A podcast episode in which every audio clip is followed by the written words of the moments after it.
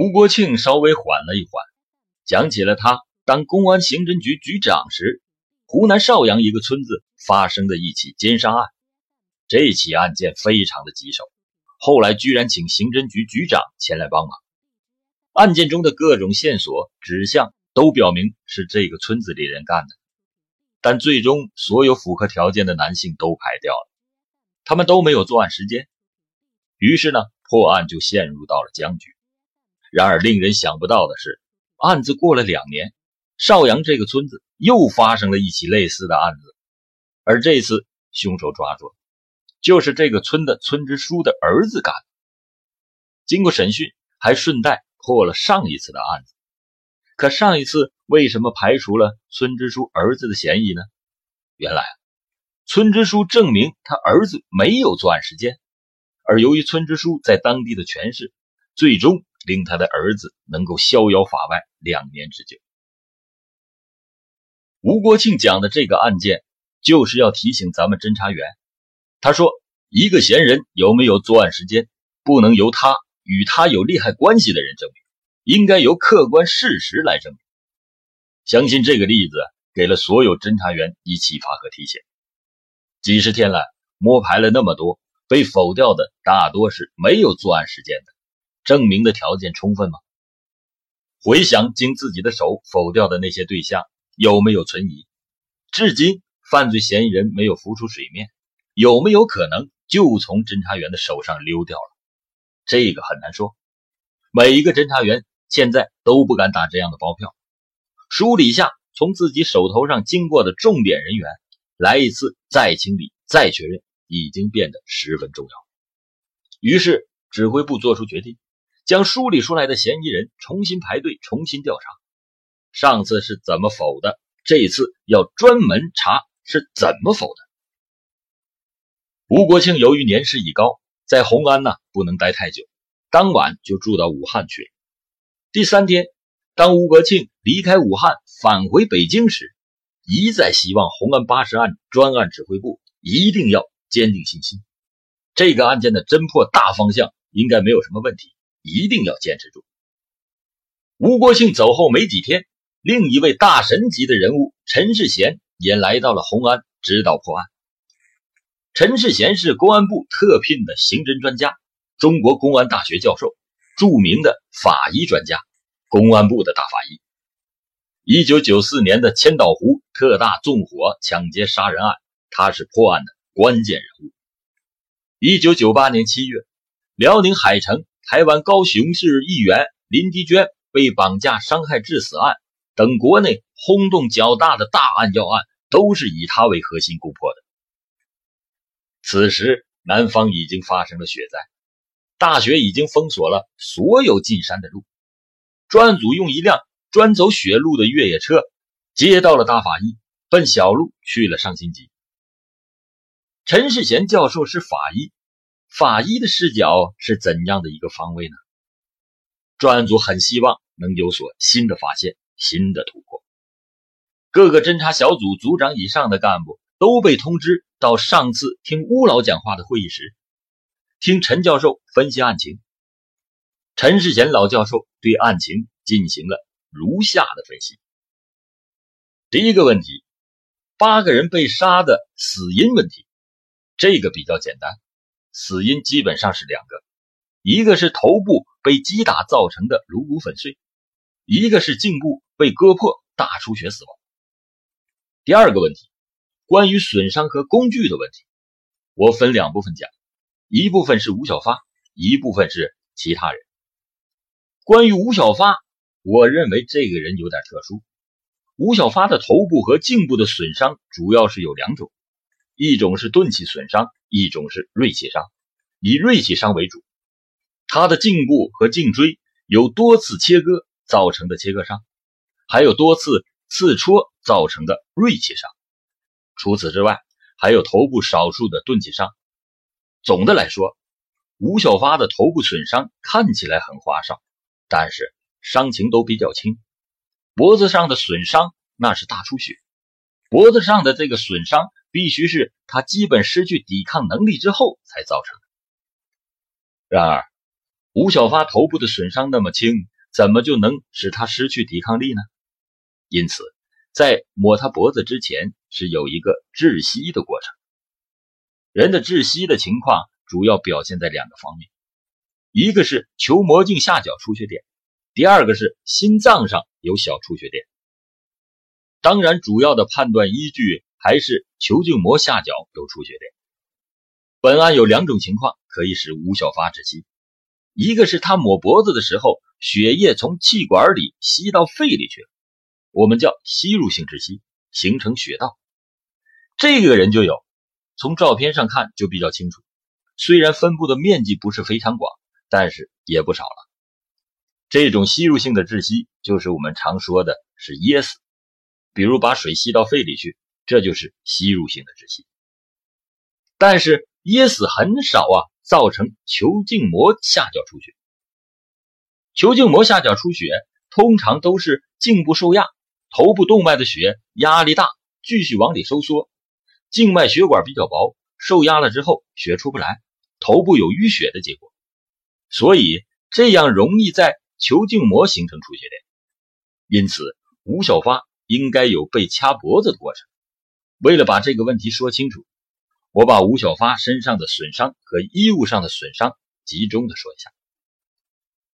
我们知道吴小发是唯一死在野外的，当然，死在室外的还有个那个女的叫陈小润。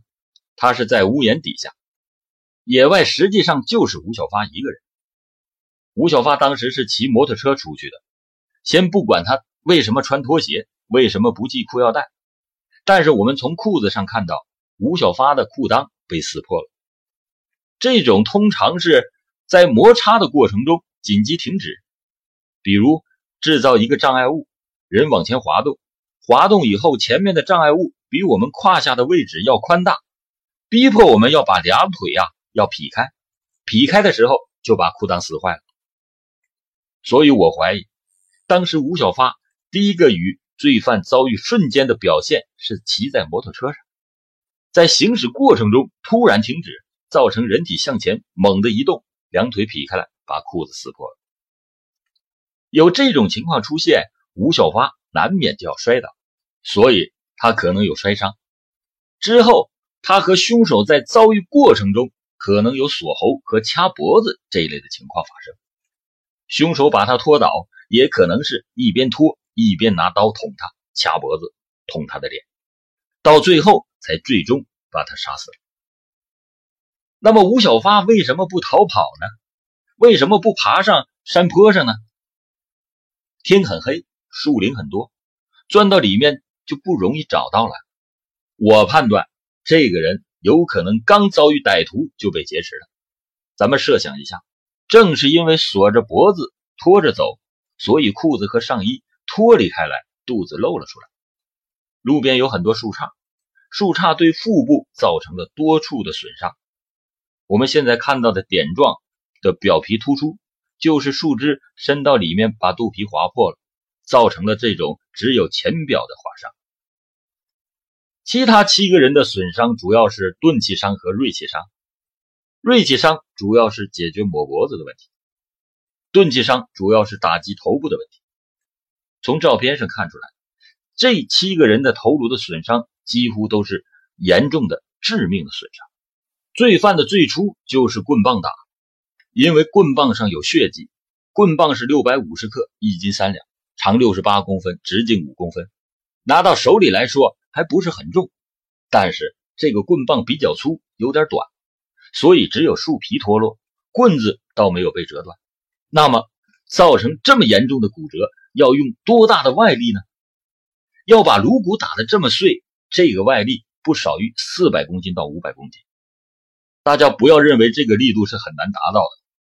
比如一个一米七八左右的人滑倒，在没有支撑的时候，头部落地的那个点所受的外力。可以达到一千公斤。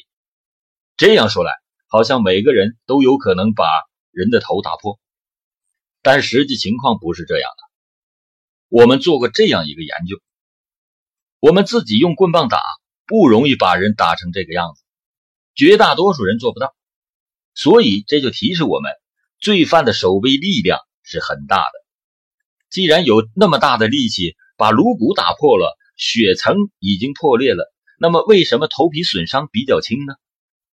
这就是因为他所用的工具是一个木头，而且颅骨损伤有个特点，一旦整个颅骨破裂的时候，头皮损伤就比较轻。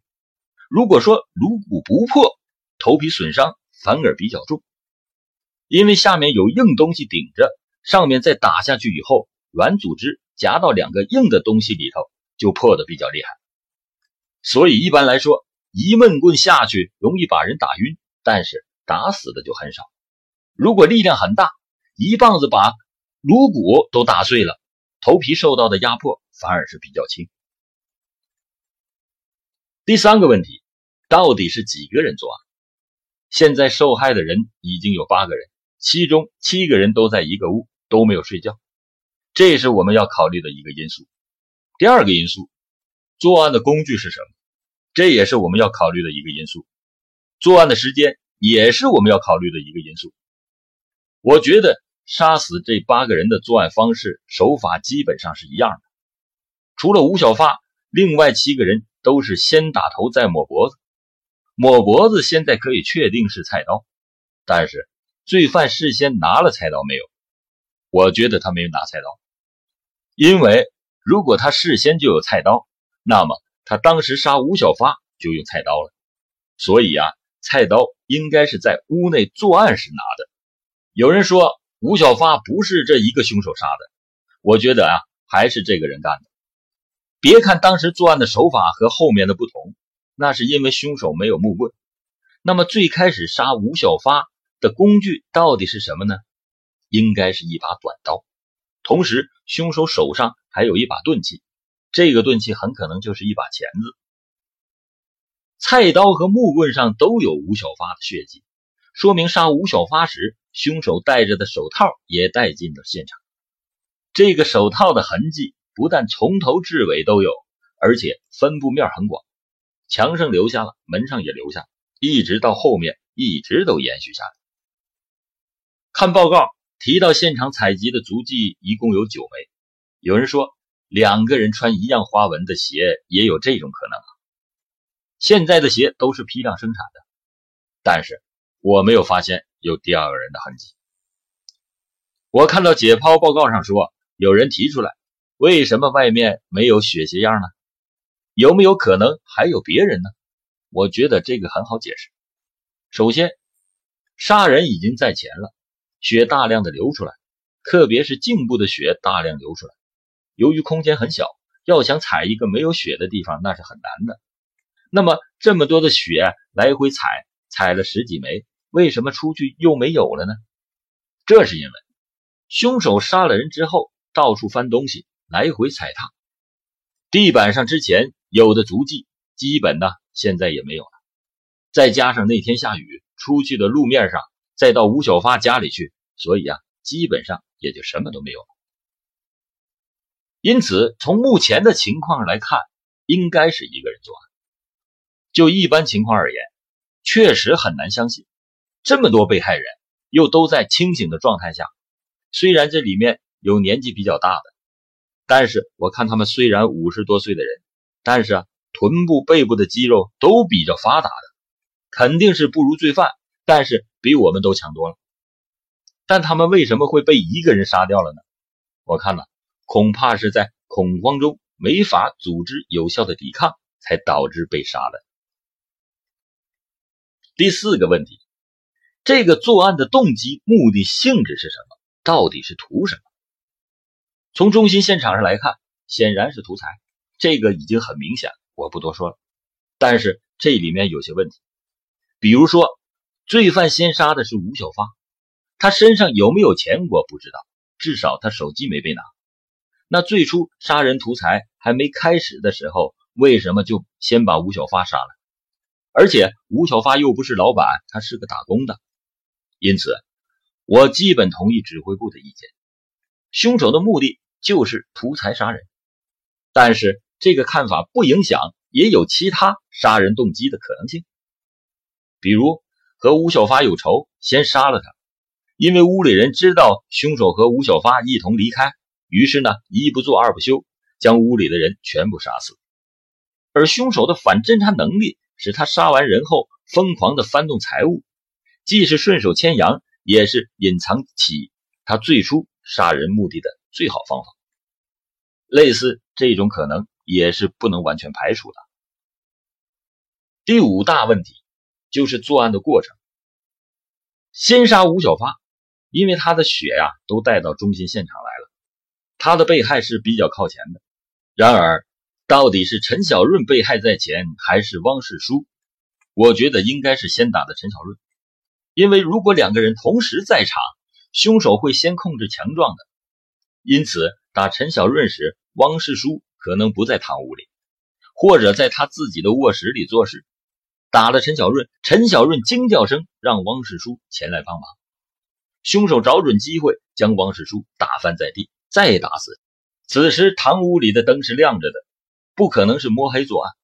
这个人已经杀了吴小发，身上有血迹，甚至脸上也可能有血迹，而且明目张胆的拿了木棍就进去了。那么大的木棒那是藏不住的。当凶手闯进堂屋的时候，应该会引起堂屋人的注意。被害人应该有所防备，有所准备，所以堂屋里的人先被杀，这个是肯定的。从现场判断，菜刀是汪世书拿出来的可能性比较大，但是刀的作用并没有被汪世书发挥出来，直接被罪犯一棍子打死。之后根据现场情况，凶手又杀了西屋的人，再最后杀东屋的人。但是陈世贤这个时候提出了不同的意见，他认为。东屋的受害者都不是低位伤。首先，小孩跑出来肯定不是低位伤，而通过检测可以发现窗户底下出血量很大，并且还喷到外面的走廊里，可见受害者都是在较高位置被击倒的。第六大问题：什么人作案？作案人的刻画。第一，我觉得这个作案人是熟悉情况的，包括三个内容。环境熟悉，主要的被害人和凶手之间可能熟悉，对被害人家底儿也熟悉。为什么那么晚从旁边的小路离开呢？那是因为小路比较黑，可见他对环境是比较了解的。第二点，罪犯作案的时候就有一个指导思想，一定要杀人灭口，不杀死就留下后患，他就会被认出来。对被害人家庭的富裕程度应该是比较了解的。否则，他也不会冒着杀死七八口人的风险。显然，这是有着巨大的利益在诱惑着他。第三点，罪犯的力量是比较大的，除了身高不高，从痕迹上推断，应该是一米六八到一米七左右。说他力气大是有依据的，他打七个人的头骨，个个打得粉碎，这在我从事法医事业五十多年来是比较少见的。有的打两三下、三四下，最多的打七下，非要把人打死。而且他的对手有三十多岁、五十多岁和六十多岁的男性，狗急了还要跳墙呢。人要遇到死的时候，爆发的力量也应该是比较大的。但在他的面前都没有反抗的能力，因为凶手应该是没有受皮外伤的，而且这个人胆子非常大，明明知道里面有人，他也要进去作案。再者是他的心理素质比较好，做完案后敢长期的逗留。第四点，他有一定的反侦查能力，比如说不用手机，而且从头至尾都戴手套。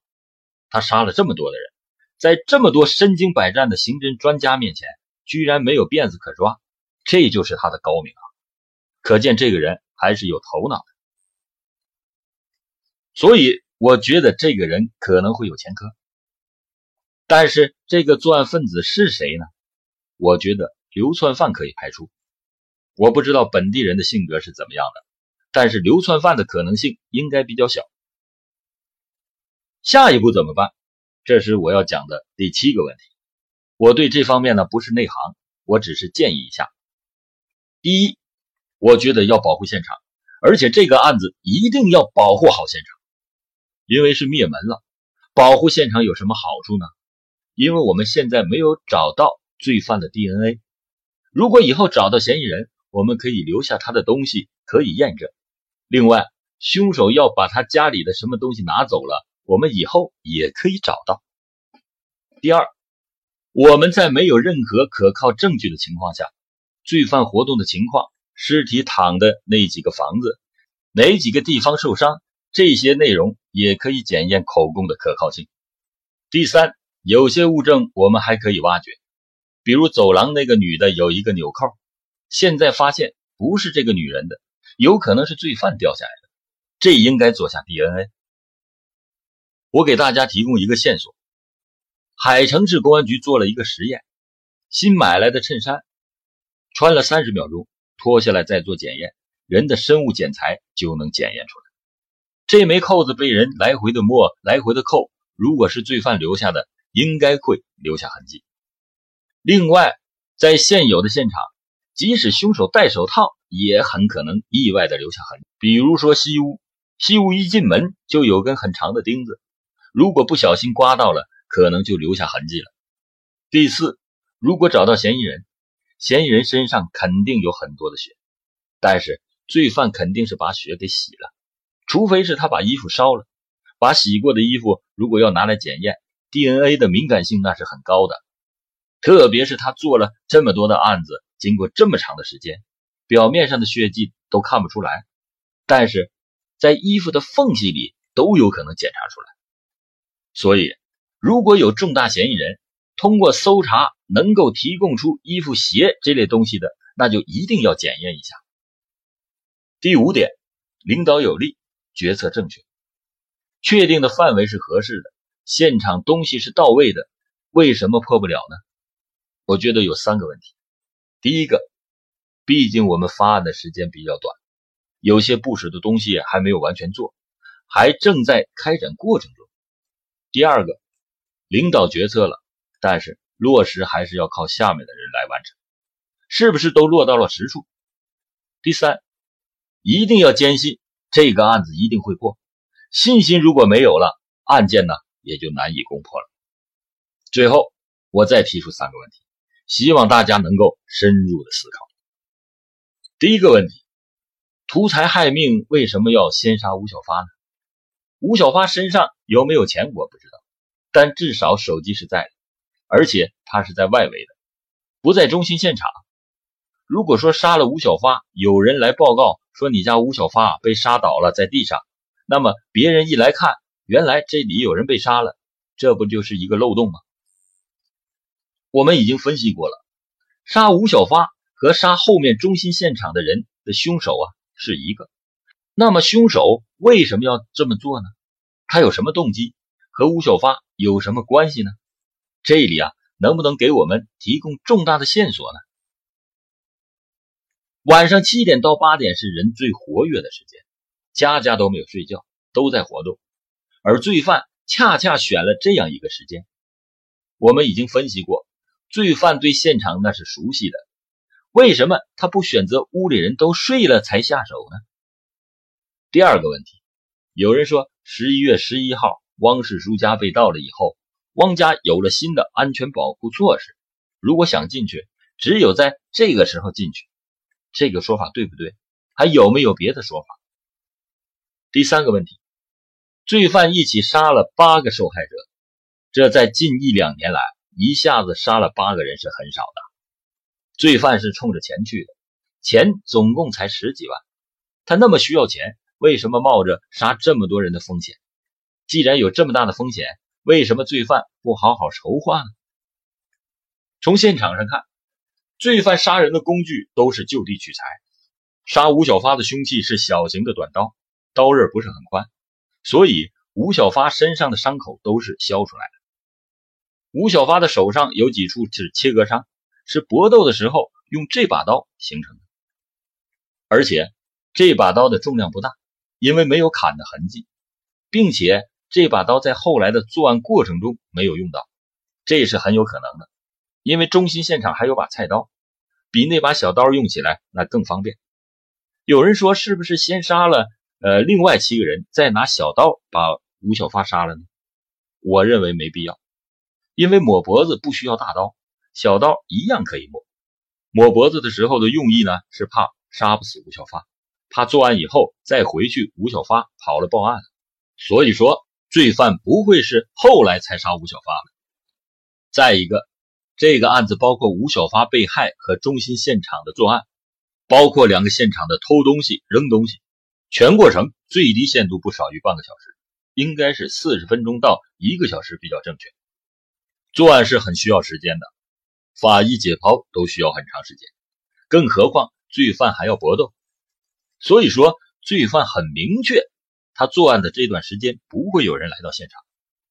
既然是这样，为什么罪犯不自己带工具呢？提出这些问题，我是为了让咱们了好好考虑一下这个案子，刻画罪犯可能是怎么样一个人。陈世贤法医的这一番话，又给专案指挥部提供了很多新的思路。接下来他们会有什么新的突破吗？